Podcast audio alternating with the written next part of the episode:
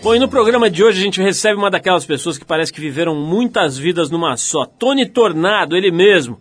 Já foi paraquedista do Exército na, na década de 50, uma espécie de aviãozinho de traficante no Harlem, em Nova York, na década de 60, ícone da MPB e vencedor do Festival Internacional da Canção na década de 70, ator de novelas e minisséries na Globo na década de 80, até hoje, por sinal, uma parceria de quase 40 anos. O cara já fez de tudo e mais um pouco. O Tony vem falar sobre todos esses momentos da vida dele, sobre Mussum, sobre Tim Maia, sobre a ditadura, sobre, enfim, o que você puder imaginar aqui de uma vida muito bem vivida já, 81 anos de idade e muita vibração aqui vocês vão sentir no, na entrevista com o Tony Tornado hoje aqui no Trip FM. Bom, a gente abre o programa com música, como sempre, a gente separou aqui o músico inglês Just Jack e a faixa Low and Behold, do seu mais novo álbum All Night Cinema, lançado em 2009. Depois do Just Jack, a gente volta com Trip FM hoje conversando com Tony Tornado.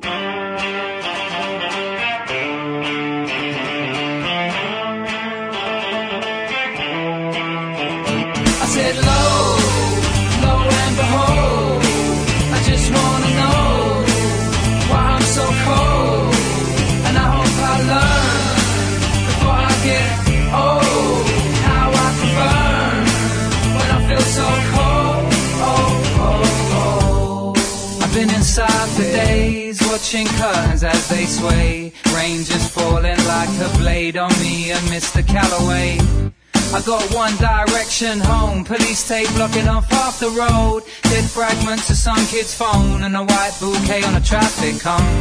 And there's the man with four cans of super tea, having heated conversations with ghosts I can't even see. And hopefully, tomorrow will swallow today. Said, low, low and behold, I just wanna know why I'm so cold, and I hope I learn before I get old how I can burn when I feel so cold.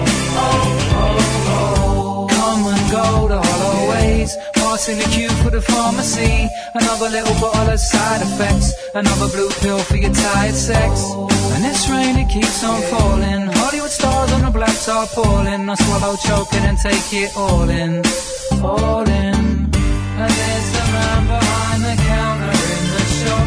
Who all the kids take the piss out of. And I wish that they would stop, but they will not.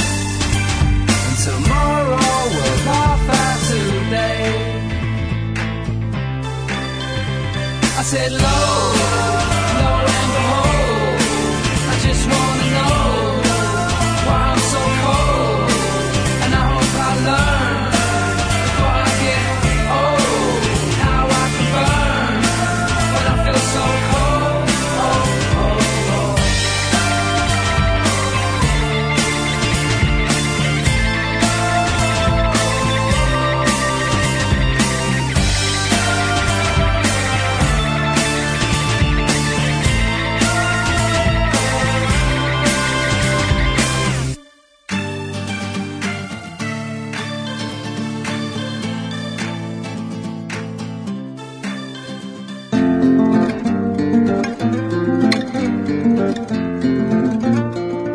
mundo vive mudando.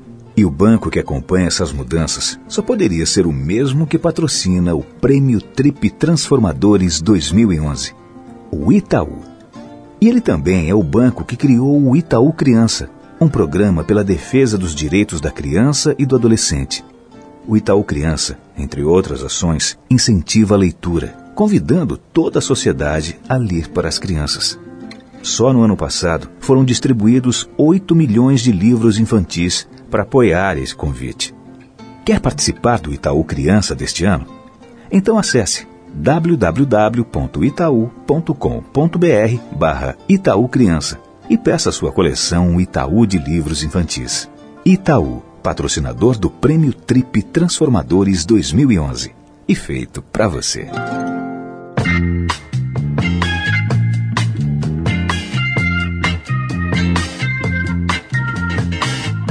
E olha só, vamos aproveitar aqui para lembrar você que já começaram os preparativos para mais uma edição do Prêmio Trip Transformadores. Se você ainda não, não conhece, não ouviu falar, o Trip Transformadores vai para o quinto ano, agora essa é a quinta edição, e é um prêmio que tem uma iniciativa, um objetivo, aliás, muito simples. Ele quer homenagear e tornar mais conhecido o trabalho de pessoas que dedicam, às vezes, a vida inteira, ou pelo menos boa parte das suas energias, dos seus recursos, para mexer um pouco aí com a sociedade, para tentar fazer com que esse país, principalmente, mas o mundo, por consequência, vire um lugar um pouco menos desigual, um pouco mais equilibrado, um pouco mais inteligente.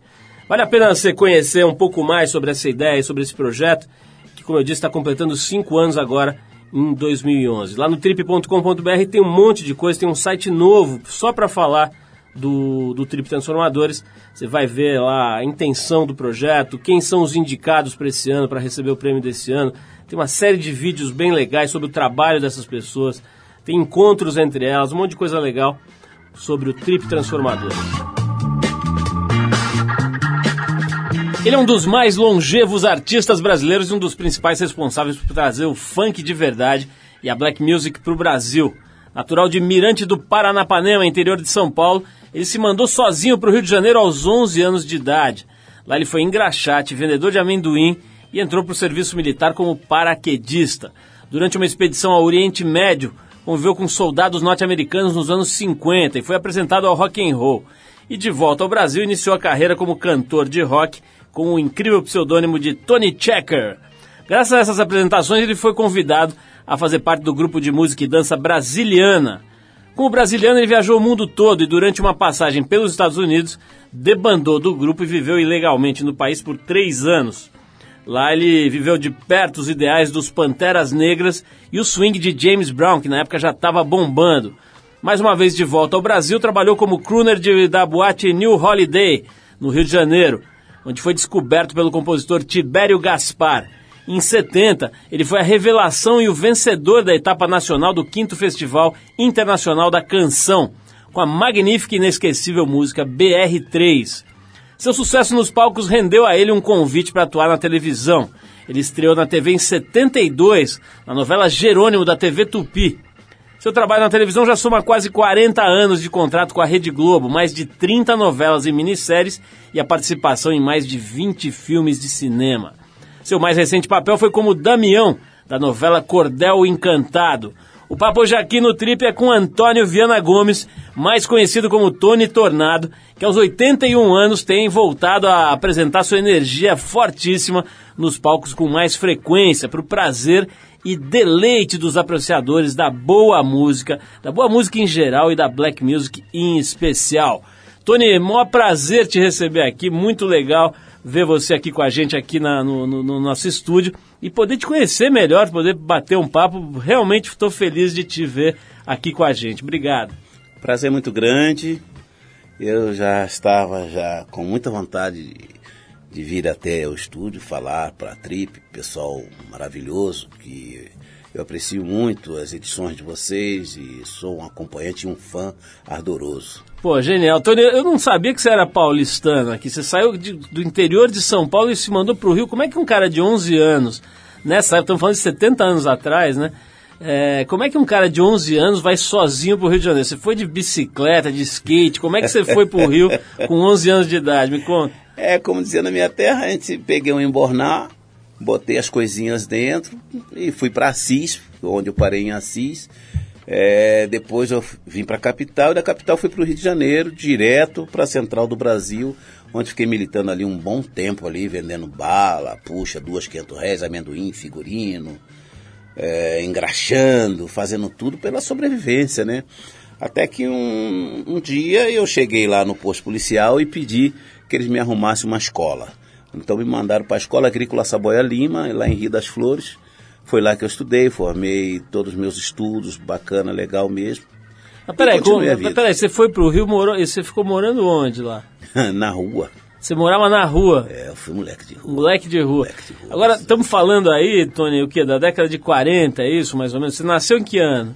Eu nasci em 30, 26 de maio de 1930. Então estamos falando no começo da década de 40, é... né? Como é que era o Rio nessa época, cara? O que, que você lembra dessa época do Rio de Janeiro? Era o Rio de Janeiro, era uma coisa maravilhosa, né? Cheguei no Rio, Copacabana só tinha uma faixa, né? Agora tá tudo muito mudado, mas o Rio de Janeiro continua sendo o Rio, a cidade que eu adotei, né? Todo mundo pensa, inclusive, que eu sou carioca e eu fico muito orgulhoso de parecer carioca, mas com ainda tenho um carinho muito grande pela minha terra, por Mirante Paranapanema, que aliás quero aproveitar e mandar um abraço aqui pro povo lá de, de Mirantes, no qual tenho muito orgulho mesmo de ter nascido aí. Agora nós falamos aqui de, de você, molequinho, tal, morando na rua, engraxando sapato, depois você foi pra escola e um belo dia você resolveu ir pro exército. Como é que você foi parar no exército? Eu me apresentei lá em 1948, porque me disseram que era uma tropa de, de voluntários. Eu incorporei em 1949, né? É, é, até nesse meio tempo aí tem uma história engraçada, né? Lá eu conheci um sujeito chamado Cenoura Bravanel, que é o Silvio Santos. Em 1949 ele, ele, não, ele, não é, ele não tem formação de paraquedista. Ele saiu do quartel do Rei, né? Regimento Escola de Infantaria, e ele foi convidado para, pela escola de paraquedista para abrir a primeira cantina dentro do nosso quartel. Já tava fazendo negócio lá ganhando um tutu. A Bravanel já vendia o carnaúba para a gente limpar o boot naquela época. Vai vendo. Eu tô falando de 48, 49. Quer dizer que ele foi teu contemporâneo, teu colega de exército. Foi Cabo, Cabo Bravanel, né? Olha só. Ele já era cabo já. Agora você, como é que você foi é, virar paraquedista no exército? Porque o paraquedismo era a farda mais bonita, é, era as pessoas mais bem formadas fisicamente, né? Eram, eles mandavam os mais fortes, né? Que era para ludibriar um pouco a nossa ideia de, de um soldado, né? E iam bem fardados e falavam em remunerações maravilhosas para paraquedismo risco de vida e tudo mais, eu me empolguei com aquilo tudo e eu já era um grandalhão mesmo e levei vantagem sobre essa coisa da, do tamanho e então me empolguei com paraquedismo e fui ser paraquedista. Servi lá durante 12, 11 anos, eu fiquei na escola de paraquedista, né? Até hoje é chamada como escola de paraquedista. Fiz o IBAETE, que é a Instrução Básica Aérea Terrestre. Fiquei lá um bom tempo, né? E conheci muita gente, foi bom para mim, até minha formação física, minha formação cultural praticamente foi na escola de paraquedista. E lutei boxe muitos anos lá, né? Dentro do exército. Dentro do exército. Eu Já, já tinha essa, esses campeonatos eh, militares, né? E eu era um cara muito conhecido, e, mas já tinha uma. Já tinha sofrido a tal da picadura artística, né? Já, já tinha essa coisa de cantar, de dançar lá dentro do quartel, já tinha umas certas regalias e tal. E eu era 10042, que quer dizer suprimento, né?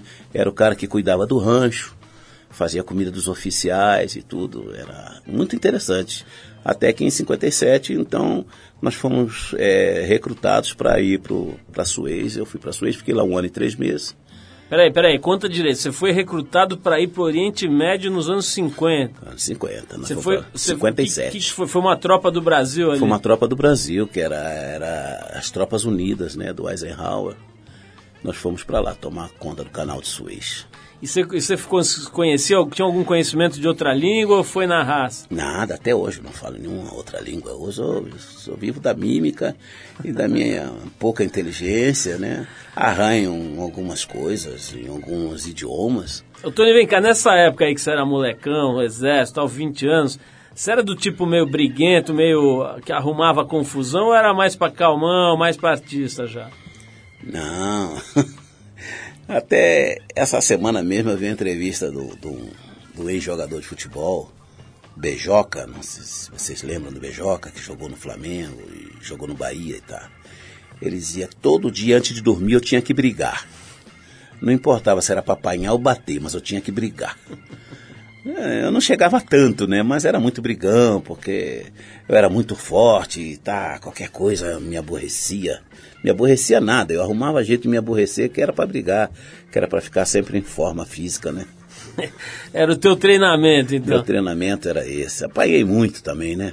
Ô, Tony, eu vou, vou falar de todas as suas batalhas, suas brigas, suas lutas daqui a pouquinho. Eu vou fazer uma pausa agora para te homenagear aqui. Nós vamos tocar ninguém menos do que o, o Godfather of Soul, né? o padrinho do Soul, que é o James Brown. A gente já começa chamando o James Brown aqui para te homenagear, tocando um dos grandes artistas do soul, do funk e da black music. A faixa que a gente separou aqui é Say It Loud, que é de 1968 e você conhece muito bem.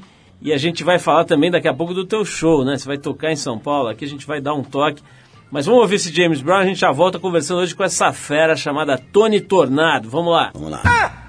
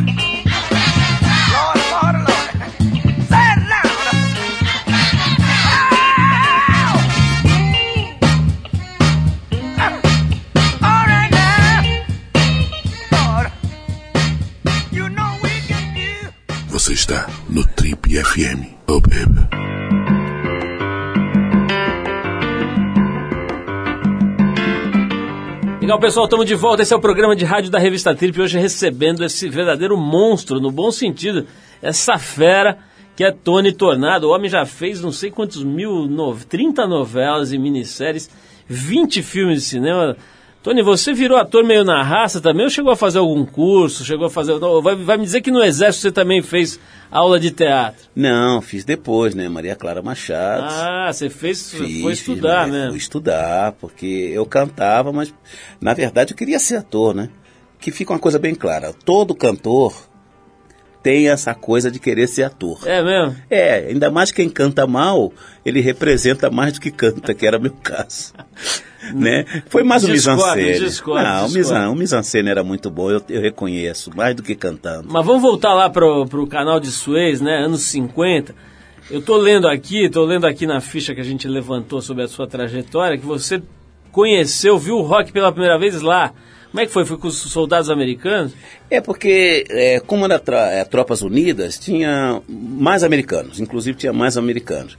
E toda noite havia as reuniões de dança, de canto, e eu ouvi muita gente cantando rock and roll, que era era Little Richards, é, todos imitando, claro, evidente. Não tinha esse- essas pessoas lá, mas eram todos imitando Little Richard, Jerry Lee Lewis e todos aqueles muito bom. E eu fiquei entusiasmado com aquilo, né? E comecei também, entrei também na dança e comecei a cantar rock and roll. Aliás, eu comecei cantando rock and roll, né? Quando voltei ao Brasil, Nós já fomos direto para um programa do Jair Taumaturgo, né? Chamado Hoje é Dia de Rock. Eu participei daquela caravana lá, do, do, do Jair Taumaturgo e Isaac Altman, né? Mais tarde conheci Carlos Imperial, Carlos Eduardo da Corte Imperial. Carlos Imperial me levou para a TV Continental, lá nas Laranjeiras. Eu comecei lá também, porque eu fazia mímica e estava começando a cantar. Mas eu tinha uma missão específica que era tomar conta do Roberto Carlos, né? Eu fiz, fiz segurança pro, pro Imperial e depois passei a fazer a segurança do Roberto Carlos. Quanto tempo você ficou fazendo segurança do Roberto, Tony? Ah, bem aí uns 4, 5 anos. E aí você ficou amigo dele ou ele não dava muita conversa mole? Muito amigo. O, o rei é gente muito boa, né? Ele, claro, ele ficou mais famoso, mas continua a mesma pessoa. Até hoje, volta e meia, ainda frequenta a casa dele. Você lá. encontra com ele ainda? Muito. É mesmo? muito, muito. E aí, é gente boa mesmo, Tony? Ou é meio xarope? Nada, nada. O rei é gente da melhor qualidade, é de uma simplicidade, uma pessoa muito educada e amiga.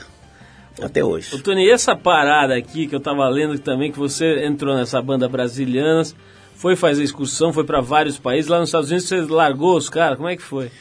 É porque eu precisava de uma maneira de viajar, né? Eu não tinha como viajar, não tinha meios, não tinha nada. E naquela época o Miesio Oscanazzi, que era então o empresário que levava o pessoal para fora, eu estava no Leme, no Rio de Janeiro, e, e vi que ele estava escolhendo um pessoal para viajar. E era muito, muito engraçado. É, vou usar a palavra engraçado. Porque era assim, você quer viajar? Dizia ele. Aí a pessoa dizia, quero. Ele disse, mostra os dentes. Falta dois, não serve, você não serve. Não serve. Ah, mostra aí. Aí tinha todos os dentes, pra cá. Por quê? Porque na, na, na, apoteose do espetáculo, que eu tocava pandeiro, né? Traca, traca, traca, traca, traca, Brasil! Aí tinha que Dava armar. aquela risada. É, tinha que dar a tal da risada. E quem tinha os dentes bonitos eram os caras que fi- finalizavam o espetáculo. Se nessa né? hora fosse mil e um, não dava certo. Nada, aqueles dois dentes lindos não dava. Então eu depois eu descobri engraçado, né? Escolhido como cavalo, né? Mas teu objetivo era ir para os Estados Unidos. Era, não, não para os Estados Unidos, eu precisava viajar. Eu, tinha Viajar. que, eu tinha que sair do Brasil, porque eu já tinha ido já, aquela coisa toda, mas tinha ido de uma maneira. Eu queria ir de outra, que era uma coisa que eu teria mais tempo de estudar, de pesquisar. Foi o que eu fiz, né? E, e essa história de largar a galera nos Estados Unidos, por que, que você resolveu sair da banda? É porque venceu o meu contrato, nós tínhamos contrato de dois em dois anos. Então, quando venceu o meu contrato, eu teria que voltar ao Brasil. Aí foi a chance que eu tive. Eu já tinha passado em todos os países escandinavos, Holanda, Suíça, Suécia, Dinamarca, aquele coisa toda. Aí eu peguei, quando chegamos nos Estados Unidos, eu fugi da companhia e fui morar no Harlem, no Harlem Norte, E, e, pô, no, no Harlem isso era o quê? Anos 60? anos 60, 65, 64, 65. Nossa, isso aí, o Harlem nessa época devia ser muito... Brabeira. Bagulho era doido ali, O hein? bagulho era doido porque era, era, o, era, o, era o pool, né? era, era o choque maior que teve aquela. Teve toda aquela explosão em Little Rock, né? Lá naquela prisão. E depois tinha a história do Stockley Carmichael, que na época casado com a Miriam Makeba. Sim. E, e era o líder dos estudantes negros não violentos. Eu entrei naquele bolo também, foi uma loucura. Como é que você fazia sem falar inglês? Ah, nada que brasileiro se enrole até hoje. Às vezes complicava um pouco, porque chegava no bar, fazia o gesto para tomar café, eles davam uísque, mas tudo bem também, né? Eu não bebo uísque também, ficava assim e fui vivendo, fui vivendo. Claro, eu falo um pouquinho de inglês, eu só tenho problemas de gramática, de verbos, porque eu aprendi a falar com os negros do Harlem. E lá todo mundo fala mais slang, né? Mais gíria. Então eu consigo falar em gíria e não falo certo como meu filho Lincoln fala tão bem o inglês. Então eu vou, fui me virando, fui falando. Eu morei no Japão, eu falei até japonês. Pô. Por que Agora me diz uma coisa. não? Tô lendo aqui, não sei se é verdade, que você chegou a trabalhar para uns traficantes no Harlem, lá, lá em Nova York, é isso mesmo? É porque, assim, por força das circunstâncias, né? Porque tinha os chicanos que ficavam no final do, do Harlem. E, e a negrada não, não se dava muito bem com os chicanos. Apesar de serem todos discriminados, É. mas tinham filosofia diferente de trabalho. Então, sempre que tinha que transar alguma coisa com os chicanos, com os porto-riquenhos e hondurenhos, todos eles ali, era eu que ia lá porque eu falava mais ou menos o espanhol, né? Então eu ia lá e transava com eles, fazia a transação toda e trazia as, as respostas aqui pro, pro, pro, pro Harlem. E assim fazia de um lado e fazia do outro, né? Na verdade, meu tráfico foi mais esse. Era tráfico mais de influência do que de bagulho. Tráfico interno, vamos dizer Era um assim. tráfico interno, fazia a política da boa vizinhança entre os dois, né? E apesar de ter sofrido algumas represálias na época, eu fui assaltado muitas vezes no Harlem. No Harlem mesmo eu fui assaltado muitas vezes porque eu era o Nelson Ned lá, Você era o baixinho. bem baixinho, Qual- eu digo qual- Nelson Ned para dar uma referência de altura. Qual a tua altura, Tony? Eu agora com mais velho, com essa idade, eu baixei um pouco. Eu devo estar agora com, sei lá, 1,95m. Vai dar uma encolhidinha. É, mas eu acho que eu já tive 1,98m, 2 metros. Eu acho que já tive, sim. Só de topete aí tem uns 10 centímetros. É, mas imagina, naquela época eu tinha 2 metros e pouco por causa do cabelo. Ô Tony, vou querer saber de um detalhe que você não falou nada até agora, você passou batido, que é da mulherada, né? Nessa época toda aí. Vou querer saber como é que era a sua atuação no setor mulherístico também, mas eu vou tocar mais uma música aqui. Tony, é, outro grande nome da música negra, do funk, do soul, acho que não tem nem que categorizar, né? da música em geral, Com certeza. que você deve ter conhecido certamente, que é o Tim Maia que estaria completando 69 anos, agora no dia 28 de setembro. É, a gente separou aqui uma faixa que chama-se Quer Queira, Quer Não Queira, que é a música que abre o volume 2 do disco Tim Maia Racional, que disco famoso do Tim Maia, né, que virou meio raridade e tal. Depois do Tim Maia a gente volta com Tony Tornado aqui no Trip FM para falar da mulherada. Vamos lá. queira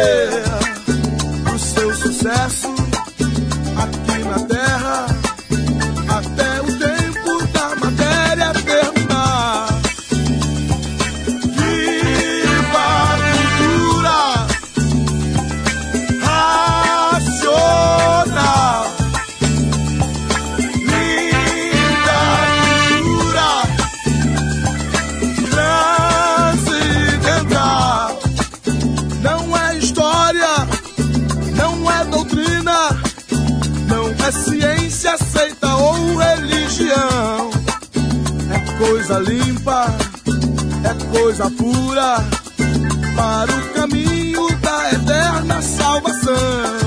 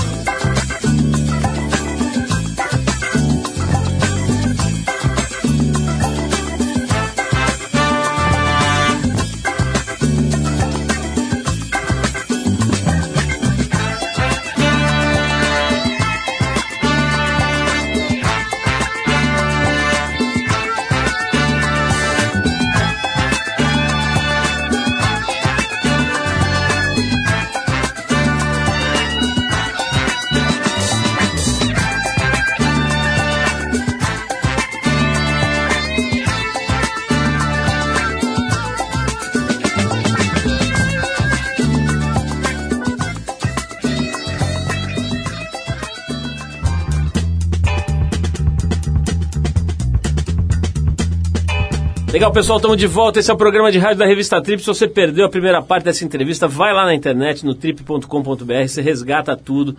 Essa entrevista inteira e também todas as, as entrevistas feitas nos últimos 10 anos aqui nesse programa. Tony Tornado, nosso convidado de hoje, tem uma pergunta, Tony, que é o seguinte. Você conheceu mesmo o Tim Maia, foi chegado, não se dava com ele, não conhecia bem? Qual é a tua história com o Sebastiãozinho? Ah, o Sebastião era irmão.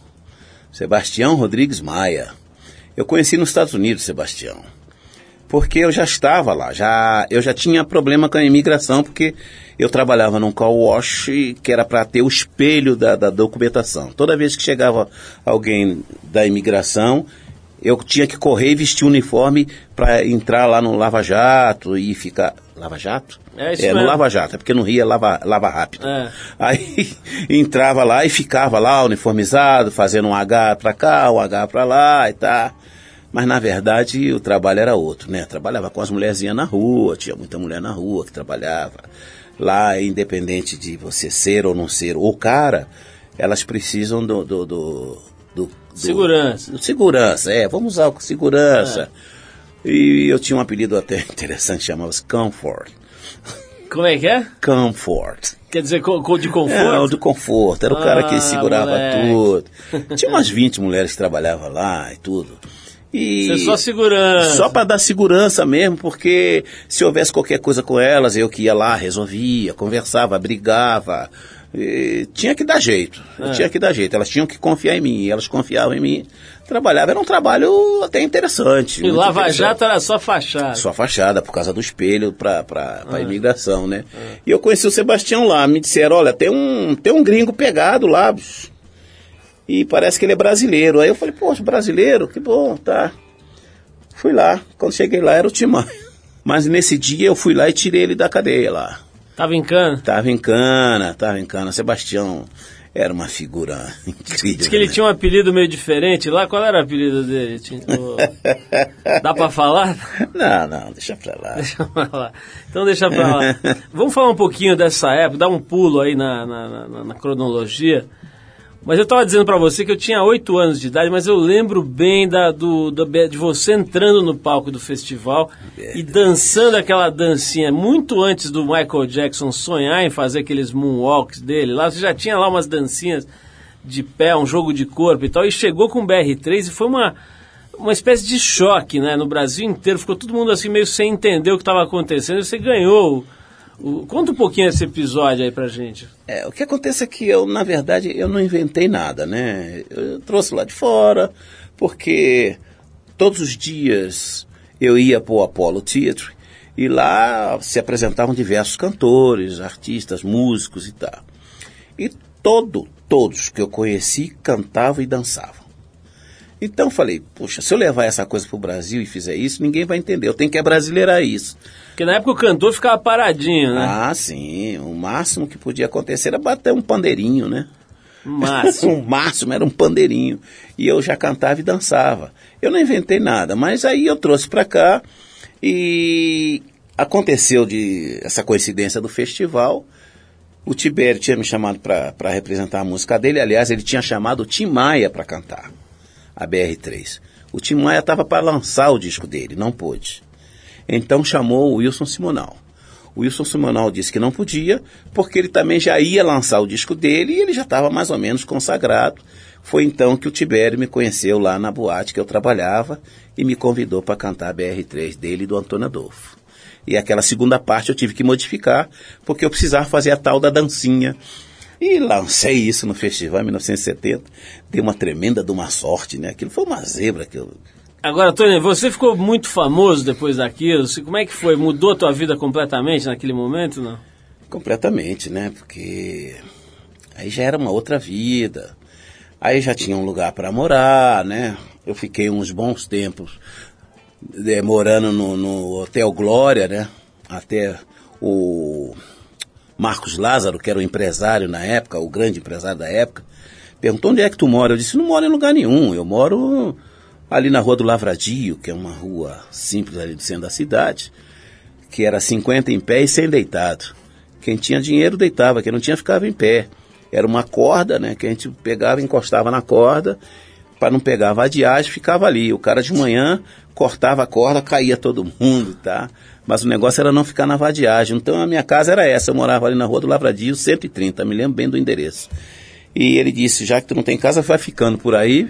E eu fiquei então no, no Hotel Glória, né? Vivendo aquelas maravilhas do Hotel Glória, já com todas as glórias do festival, né? Depois me arrumaram a casa, eu fui vendo uma coisa, fui vendo outra. Minha vida mudou completamente, graças a Deus. Agora, Tony, além de ter mexido com a música aqui no Brasil, trazido toda essa, essa cultura aí de, do funk, do, da black music aqui pro Brasil, você também veio com um estilão, né, cara? Você chegou com aquele cabelão black power, que aqui ainda era uma, uma novidade, as pessoas não usavam esse cabelo. E tinha aquele negócio daqueles, daquelas botas, uns sapatões que você tinha também, não tinha uns sapatões meio altos assim? Mas conhecido como cavalo de aço. Cavalo de aço, com uma, uma- uma ponteira, né? É. Tinha uma, uma coisa de gesso ali na ponta, sei lá. E tinha também uns ternos invocados, né? Você fazia uns ternos meio coloridões, não fazia? Era toda a ideia, é, coisas que eu trouxe mesmo dos Estados Unidos, porque todo negro lá andava dessa maneira, né? Menos as metralhadoras, porque quando um cara usava uma capa, eu sabia que ele estava armado, que tinha uma arma embaixo daquela capa. Era assim, não é? É, lá era assim, naquela época era assim. Eu não trouxe isso, mas trouxe outras coisas, como cabelo. Aqui os negros na época queriam todos ser meio Nat King Cole, todo mundo alisava o cabelo, dormia com a touca de, de eh, pegava a meia das mulheres, botava na cabeça para o cabelo ficar todo cheio de ondinha, e o meu era muito grande, um cabelaço enorme, né? Que aquela coisa causou realmente uma revolução, a música e tudo mais. E até no ano seguinte de, me causou até um certo problema também, que Elis Regina foi cantar uma música no festival chamada Black is Beautiful, do Marcos, Marcos e Paulo Sérgio Vale. E quando ela disse, hoje cedo na rua do ouvidor, quantos brancos horríveis eu vi. Eu quero um homem de cor. Eu achei que era eu, subi no palco e fiz o sinal do, do Black Power. Fui preso no Maracanãzinho, diante de 40 mil pessoas. Foi um- uma loucura aquilo, né? Mas, é, mas era toda a coisa do movimento mesmo, e o movimento estava fervilhando. O movimento Black Power estava fervilhando, com Stockley Carmichael lá nos Estados Unidos gritando, Desmond Tutu gritando do outro lado, e eu achei que a minha revolução era essa, né? Era, era, era não, não era um movimento racista, é absoluto, mas era conscientização de raça, né? Claro. Que precisava realmente mostrar Assumir a força, identidade, assumir a identidade. Vamos falar mais do show, mas antes eu vou tocar essa música para dar uma animada na galera. Tem gente aí que vai babar quando ouvir essa música, que vai lembrar da época. E tem gente que não viveu isso aqui, que vai sentir o peso do som do Tony Tornado. A gente vai, separou aqui, Tony, a faixa Dê a Partida, que está no, no seu primeiro álbum, Tony Tornado, de 1971. Com certeza. É boa essa para Muito boa. para representar o teu, teu trabalho, acho Com que é uma boa. certeza. Vamos tocar essa então, a gente já volta batendo mais um papo com essa figuraça chamada Tony Tornado. Vamos lá.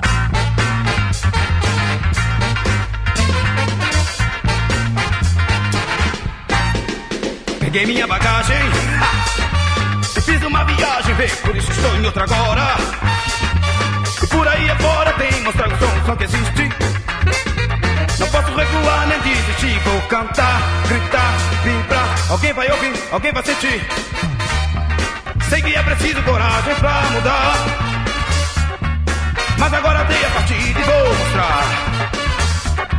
O coração aberto, sorrindo sem parar. Vai ter que correr pra me alcançar, pra me alcançar, pra me alcançar.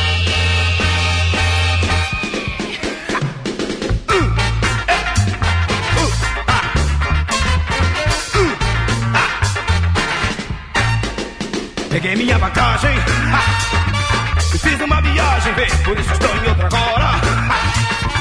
Por aí agora tenho que mostrar o som que existe. Não posso recuar nem desistir. Vou cantar, gritar, vibrar. Alguém vai ouvir, alguém vai sentir. Sei que é preciso coragem pra mudar. Mas agora dei a partida e vou mostrar. O coração aberto sem parar. Vai ter que correr pra me alcançar, pra me alcançar.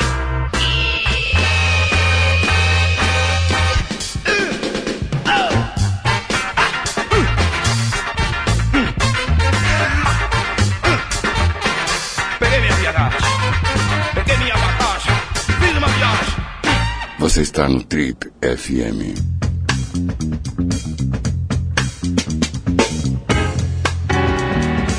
Legal, pessoal, estamos de volta. Esse é o programa de rádio da revista Trip. Hoje recebendo esse homem que é cantor, dançarino, ator, já lavou carro, engraxou sapato e vendeu amendoim. O nome dele é Tony Tornado. Tony, é, quero saber o seguinte: falei da mulherada, esqueci de perguntar. Você foi um cara mulherengo ou foi um cara camisolão que não pegou ninguém?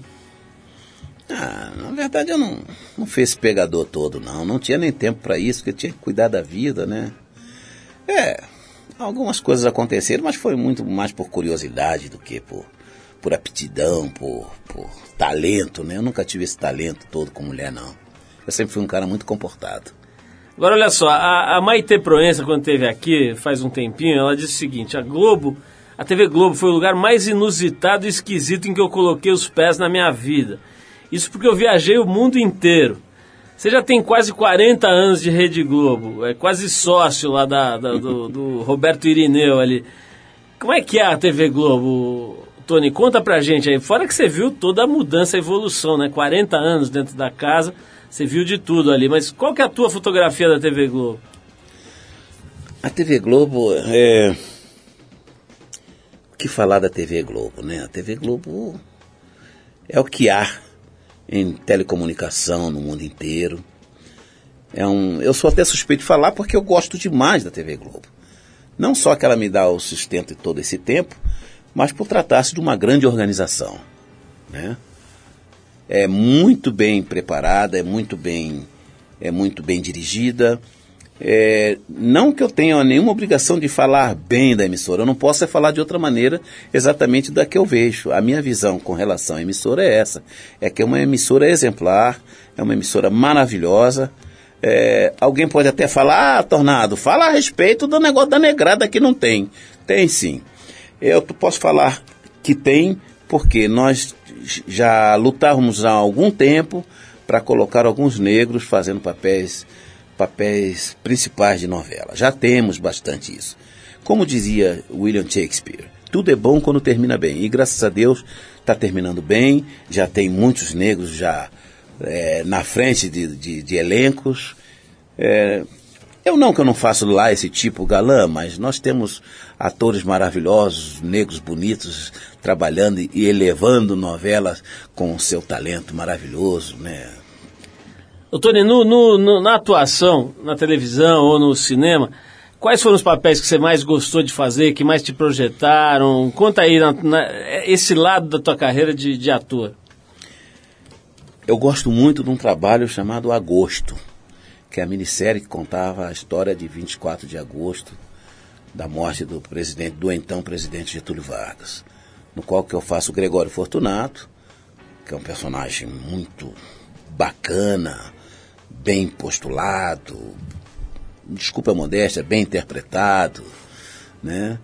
Gostei também de fazer um Capitão do Mato na, na novela Sim a Moça, é muito interessante. O Rock Santeiro, um- uma novela boa, mas Agosto eu acho que ainda é campeão ainda. Aliás, no Rock Santeiro tem uma história aí que falam que o Dias Gomes, que, que era um dos autores, né, da, da- acho que o principal autor da, da- do Rock Santeiro, queria que o, que o Rodésio, né, que era o seu personagem, terminasse a novela com a, por, a viúva porcina, que era a, a personagem famosa da Regina Duarte, né?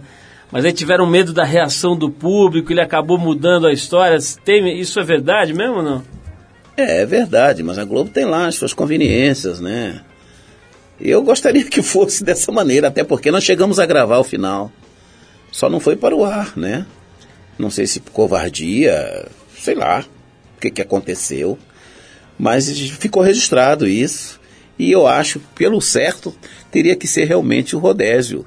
Que ela teria que terminar com o Rodésio, porque o Rodésio dedicou toda a vida dele para aquela mulher maravilhosa que era porcina. Né? Eu gostaria que fosse, mas não foi. Eu já fiz outros finais também interessantes lá na novela. Tô lendo aqui um negócio, Tony, que você resolveu se separar de uma esposa que você tinha numa certa época, na porta do açougue. Que história é essa? Você foi separado da porta do açougue? O que aconteceu ali? Ah, ela, ela me encheu o saco, né? ela me encheu o saco, ela falava muito, que dizia que eu, ia comprar as coisas e ficava conversando o tempo todo, não comprava as coisas certas. E certa feita ela me pediu para comprar uma carne e, e fez tanta. É, falou tanto da- dessa compra de carne, cuidado, você não fica parado conversando com as pessoas, compre a carne direito, você. E ficou falando e eu saí com aquilo no ouvido toda a vida, toda a vida. Aí cheguei no açougue e o açougueiro perguntou, e aí, Tornado, vai o quê? Eu disse, nada, não vai nada. Fui pro aeroporto, peguei um avião e fui embora.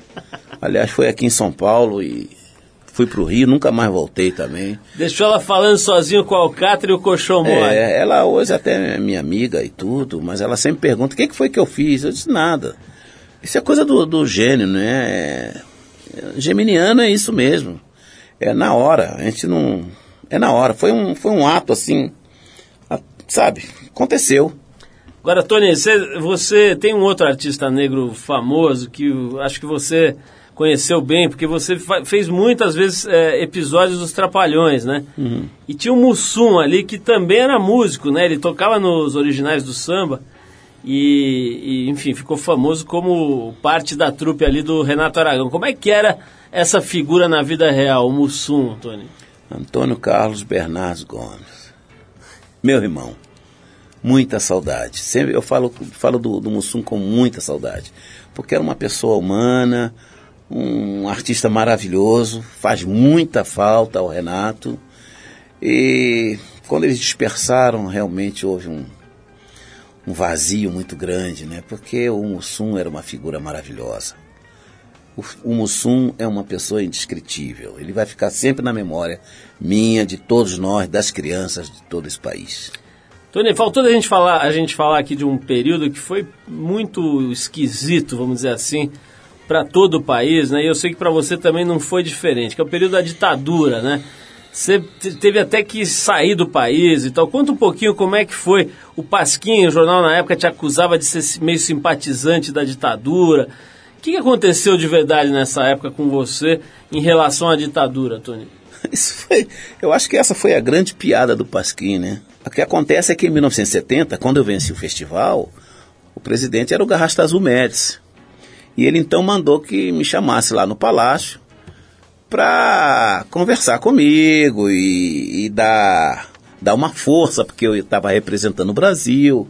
Na oportunidade eu ia representar o Brasil e ele falou em palavras em alto e bom som para que todos ouvissem. Olha, confiamos no senhor, esperamos que o senhor faça um, um bom papel no- lá no, no festival e tudo.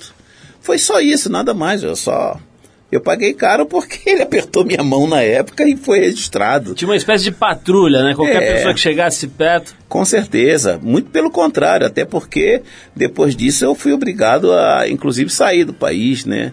Não porque eles falaram isso, mas porque eu fui vítima da, da própria ditadura, né? Que na verdade eu tinha uma outra, tinha uma outra cabeça com relação a tudo isso. Eu estava cantando num programa do Haroldo de Andrade, uma música chamada Deus Negro, que eu acho que foi isso, é, Deus Negro.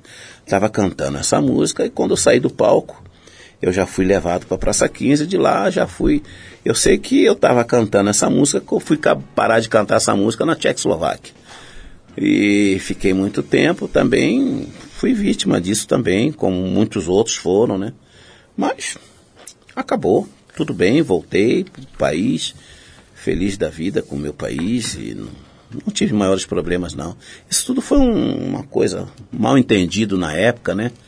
Tudo porque o presidente era o Garrasta Azul e, e foi na época do festival. E eles achavam que tinha alguma ligação. Não, não tinha nenhuma ligação, senão teria continuado no país. Mas eu fui vítima como muitos outros. Tony, muito obrigado pela tua presença. Adorei bater papo com você, te conhecer um pouco melhor. Já era seu admirador desde o tempo da BR-3. Tinha oito anos, estava passando TV preto e branco ali, eu vi. Tinha um negão bem louco ali, dançando e cantando, todo, não só eu, quanto o Brasil inteiro parou para olhar e mudou de fato, mudou a cena da música brasileira de uma vez por todas, em definitivo. Parabéns pelo teu trabalho, por essa simpatia, pelo teu trabalho como ator também, que é respeitabilíssimo, principalmente por não ter deixado de ser gente boa, simpático, tranquilão, sorridente e de 1,95m, né? Não vai encolher mais, Tony, nós precisamos desse monumento aqui Tony Tornado. Obrigado pela tua presença, de verdade. A gente vai tocar agora o Gerson King Combo. Obrigado, Tony. Muito obrigado, foi um prazer muito grande estar aqui com vocês. Quero agradecer a, a esse convite maravilhoso e quero deixar a minha mensagem de paz e amor que diz que quando duas mãos se encontram, reflete no chão a sombra da mesma cor. Ah, moleque, é isso aí, Tony. Obrigado ao Lincoln também. Esteve aqui dando esse apoio aqui à nossa, nossa entrevista. Brigadíssimo. Valeu, vamos nessa.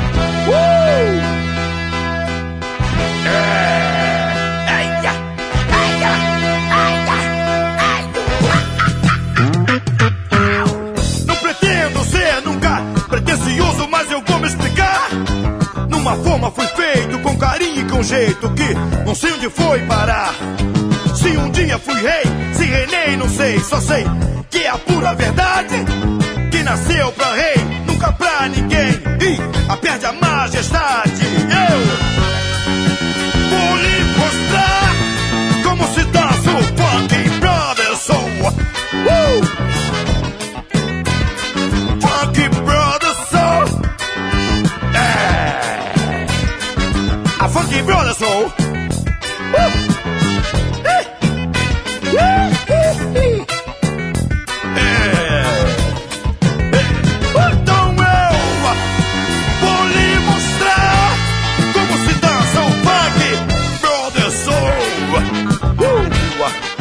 Daqui, o Funky Brothers Soul. Funky Brothers Soul. Uh! É.